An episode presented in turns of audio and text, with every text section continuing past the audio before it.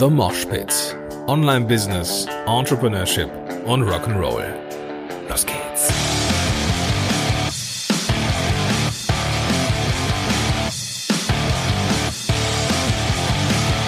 Moinsen, du Rocker, und herzlich willkommen zu einer neuen Episode von The Mosh Pit. Mein Name ist Gordon Schönwelder und super, dass du am Start bist. Hier heute wieder zu einer ich hol mal eben Brötchen-Folge und hatte wieder eine Idee, die ich bringen muss und muss sie deswegen im Auto einsprechen, Episode. Ich bin angesprochen worden übrigens auf diese Episode, auf diese Art der Episoden, wie ich denn im Auto so einen vernünftigen Klang hinkriege mit dem Podcast und dazu werde ich nochmal eine separate Folge machen und äh, habe dazu in meiner Podcast-Helden Facebook-Gruppe, die heißt Wir sind Podcast-Helden, auch mal ein Facebook Live zugemacht, aber ich werde hier auch nochmal eine Episode dazu bringen. Ja, ich hatte heute Morgen wieder ein Erlebnis der, wie sagt man, dritten Art. Äh, und zwar ähm, ist meine Tochter, die Ida, gerade in so einer, man könnte es bewertend sagen, in so einer bockigen Phase. Ja, die ist jetzt so dreieinhalb und entwickelt so einen richtig eigenen Kopf. Ja, also ähm, bis äh, vor kurzem war es ja so, dass ähm, wir morgens Sachen rausgesucht haben zum Anziehen. Dann hat sie die anziehen müssen, weil sie die halt angezogen hat, ne, weil wir die rausgesucht haben. Mittlerweile ist es so, dass es bestimmte Sachen sein müssen, wie dieser Pulli mit diesen, wie nennt man das, diese Pailletten. Es gibt diese Wechsel, äh, diese, diese, diese, der ganz heiße Scheiß gerade, so diese T-Shirts oder Pullis, wo man so Pailletten drauf hat. Und wenn man so nach von oben nach unten streicht, ist es ein, ein Bild und wenn man von unten nach oben streicht, ist es ein anderes Bild. Wie so ein, das ist gerade der heiße Scheiß. Das muss es immer sein. Oder das äh, Elsa-Kleid aus Frozen. Heieiei. Auf jeden Fall entwickelt dieses Kind gerade ihren eigenen Kopf und das gerade mit Inbrunst. Ich weiß überhaupt gar nicht, von wem sie das wohl hat. Mit dieser Dickköpfigkeit. Und dann denke ich mir manchmal auch, ähm, meine Herren, ist dieses Kind dickköpfig? Ja? Gestern nochmal so ein Beispiel. Ida hat so ein Spielzeugpferd. Das ist ein relativ großes Spielzeugpferd. Sie nennt es Maharaja aus äh, Bibi und Tina. Und ähm, sie war gestern auf dem Weg ins Bett und sollte das Pferd aufräumen, nämlich dahin, wo es hingehört. Aber, was heißt hingehört, ne? Da, wo es eigentlich immer steht. Nein, gestern musste dieses Pferd in der Nähe der Tür stehen. Und wir haben gesagt, Ida, ähm, da kommt dann gleich keiner mehr durch. Ne? Wenn es gleich dunkel ist und da irgendjemand drüber stolpert, das ist nicht gut. Nein, dieses Pferd musste da stehen, wo sie wollte. Sie hat dann eingesehen, okay, vor der Tür ist Kacke, aber dann suche ich trotzdem den Platz aus und ich entscheide, wo dieses Pferd hin soll. Haben wir dann durchgezogen.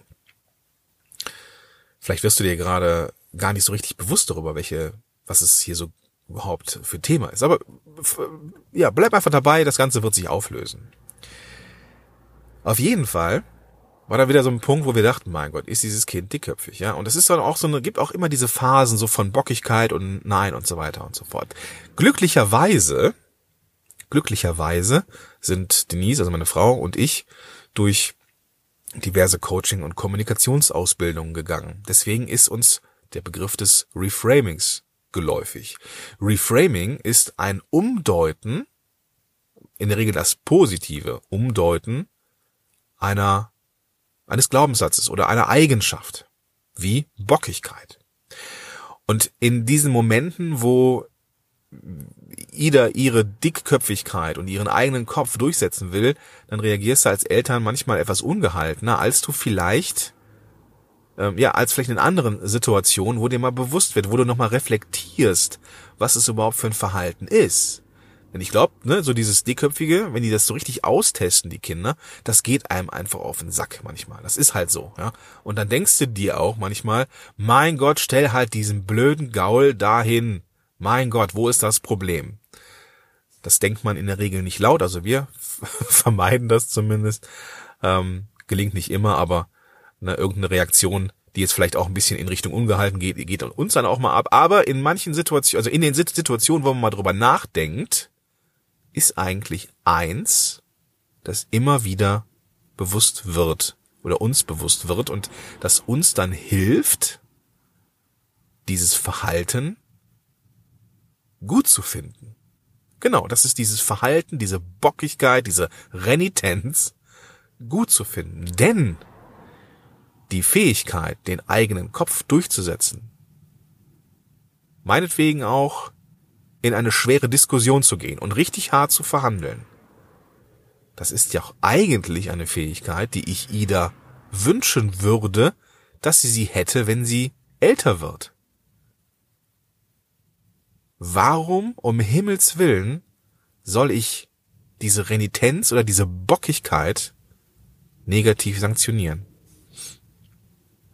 Und deswegen sind wir, gehen wir etwas milde damit vor, geben Ida diesen Rahmen, in dem sie sich bewegen kann, wo sie halt ihren eigenen Kopf auch durchsetzen kann. Es gibt Grenzen bis dahin und nicht weiter. Das ist auch in Ordnung. Das muss auch so sein, damit man einfach nicht ähm, anarchistisch wird. Ja, also Regeln brechen ist ja gut, aber das Prinzip von Regeln muss man dafür aber erstmal verstanden haben. Ähm, deswegen gehen wir damit milde vor. So viel zum Thema Eltern. So viel ähm, zum Thema Erziehung. Ähm, wir sind bestimmt nicht perfekt. Ähm, Punkt. Trotzdem ist es dieses Beispiel, ähm, was uns recht gut gelingt. In anderen Bereichen haben wir bestimmt auch Baustellen, so wie alle Eltern. Ich will mich jetzt hier nicht in meinem eigenen Glanz sonnen, was für ein toller Vater ich bin. Ich bin mit Sicherheit nicht besser oder schlechter als andere. Aber, worum geht's mir jetzt hier eigentlich? Ich möchte ein bisschen Bewusstsein schaffen für die Dinge, die du an dir vielleicht scheiße findest, die du an dir vielleicht makelhaft findest. Und ich möchte dir den Gedanken in den Kopf einpflanzen, so Inception-mäßig, ob die Sachen, die du an dir scheiße findest oder vielleicht makelhaft findest oder nicht so toll findest, vielleicht genau die Fähigkeiten sind, die dich richtig gut machen oder machen könnten.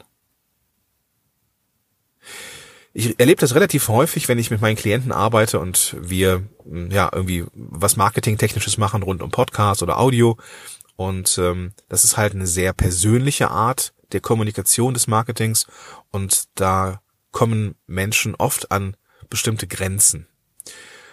Und ich bin dafür da, diese Grenzen mit ihnen zu nehmen, eben halt die Abkürzung zu liefern. Und eine häufige Grenze ist, dass ich frage, hey, wo ist denn deine Episode? Du hast gesagt, du wolltest äh, mir eine Episode liefern, damit ich mir sie anhören kann.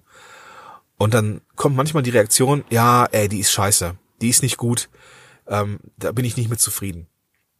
Und meistens liegt es daran, dass diese Menschen zu perfektionistisch sind. Und Perfektionismus ist so ein Paradebeispiel und dieses und, und Perfektionismus soll mir in diesem Beispiel einfach auch äh, oder in dieser Folge als Beispiel dienen, um das ganze Prinzip mal klar zu machen. Wie das ist mit diesem Reframing, mit dem Umdeuten, mit dem Spielen, mit dem Makel oder mit dem Dosieren des Makels. Stell dir mal eine Skala vor, so von eins bis zehn oder so ein Schieberegler, wo du von, von kalt auf warm stellst oder, ne, das ist, wo es viele Nuancen in der Mitte gibt. Also so einen klassischen Schieberegler. Auf dem, auf der einen Seite, auf der linken Seite ist Schludrigkeit, ja. Und, äh, das ist so eine Ausprägung, ja, die, äh, wo, ja, wo Perfektionismus ein, ein Teil ist auf diesem, auf dieser, auf diesem Schieberegler. Ja. Das ist nämlich ganz oft so, wenn ich die, die Klienten frage, so, ja, okay, das ist jetzt äh, perfektionistisch, wärst du lieber schludrig? Nein, ich wäre nicht, nein, schludrig ist ja noch schlimmer. Nein, dann lieber perfektionistisch. Und dann sage ich meistens sowas wie, aber Perfektionismus bringt dich ja jetzt auch nicht weiter. Und dann kommt die Reaktion, ja, schon, aber Schludrigkeit, äh, schludrig will ich auch nicht sein. Im Endeffekt ist das, sind das alles Ausprägungen einer eigenen Eigenschaft, nämlich die Sorge um die eigene, um das, um den eigenen Output, also um, um, um die eigene Performance quasi, ja. Bin ich bei eins, bin ich schludrig, ist mir das scheißegal. Ist mir scheißegal, was ich abliefere, ist mir scheißegal, wie das andere sehen, ist mir alles scheißegal. Schludrig halt, pff, mach ich mal so hingerotzt. Ja, das ist eine Ausprägung von Perfektionismus, beziehungsweise auf dieser Dimension, wo Perfektionismus auch ein Teil von ist, auf dieser Dimension de, des, der Performance quasi ja, des Ablieferns. Schludrigkeit ist bei mir auf eins. Vielleicht ist es bei dir was anderes. Perfektionismus ist bei mir aber nicht die zehn, sondern die neun oder die 8,5 und die neun. Auf zehn ist bei mir nämlich eigene Pedanterie. Wenn man so pedantisch ist auf den Output, dass man das nicht nur bei sich selber ablehnt, was man bringt, was man abliefert, sondern es bei anderen auch noch ähm, ablehnt, was sie abliefern, weil sie nicht gut genug sind. Ja, in den eigenen Augen und ähm, die eigene Performance und die Performance der anderen ablehnt, weil man sie schlecht findet. Also diese Pedanterie. Ja, also wenn Perfektionismus so schlimm wird, dass man anderen ja das auch negativ, ähm, dass man andere auch ablehnt, weil sie eben vielleicht nicht perfektionistisch sind. Das wäre also noch eine schlimmere Ausprägung. Aber der Perfektionismus ist bei 8,5 oder 9. Und wenn ich dieses Beispiel bringe bei meinen Klienten und sie diesen geistigen Schieberegler einmal wahrgenommen haben, und vielleicht hast du den ja auch wahrgenommen jetzt, du kannst dir das so vorstellen, dann gebe ich meistens so einen Hinweis. So stell dir vor, du könntest diesen Schieberegler für dich selber ein bisschen bewegen. Also ein Stück weg von der Perfektionismus. Ja, wenn Perfektionismus die 8,5 oder die 9 ist, wo wäre dann zum Beispiel ein Punkt wie Sorgsamkeit? Und Sorgsamkeit ist bei vielen so eine 7. Und wenn ich bei meinen Klienten so mit diesem Hebel ankomme oder mit diesem Regler ankomme und sie erkennen vielleicht irgendwie auch selber, ja, bei der 7 wäre sowas wie Sorgsamkeit, dann geht da meistens so ein kleines Licht an im Schädel. Das kann man fast sehen. Denn die Wahrnehmung, dass das nur eine Ausprägung ist von eigentlich nur einer Eigenschaft, nämlich der Performance in diesem Fall. Weil Perfektionismus erlebt man ja nicht in allen Bereichen des Lebens, sondern wenn es so um diese Performance geht, um dieses, na, was, was kann ich nach außen abliefern, ähm, dann ist vielleicht die Einladung statt Perfektionismus doch lieber sorgsam zu sein, auf einmal etwas, was mehr Möglichkeiten gibt. Und in Sorgsamkeit ist ja genau das drin auch, wofür Perfektionismus ja ursprünglich war, nämlich dafür zu sorgen, dass man möglichst wenig Fehler macht. Dass man das, was man abgibt, dass das möglichst gut ist. Wir haben aber irgendwie gelernt, boah, irgendwie äh, muss es immer perfekt sein. Das muss es ja gar nicht. Man muss sorgsam sein. Und Sorgsamkeit erlaubt in meiner Welt, und das ist ja, jeder definiert das anders oder ein anderes Wort dafür.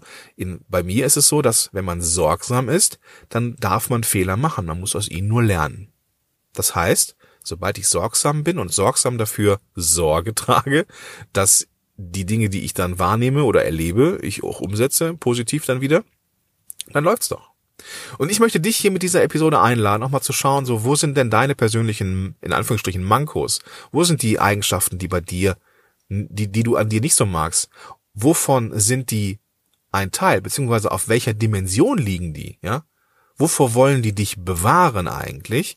Und wie kannst du diesen kleinen Schiebregler ein bisschen bewegen, so dass du mit dieser Eigenschaft prinzipiell klarkommst, du aber die Dosierung ein wenig änderst? Ja?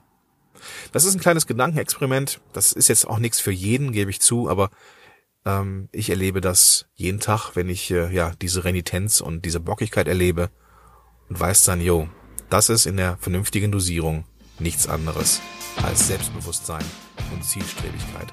Und wer wäre ich, wenn meine Tochter diese Fähigkeiten irgendwie madig machen würde?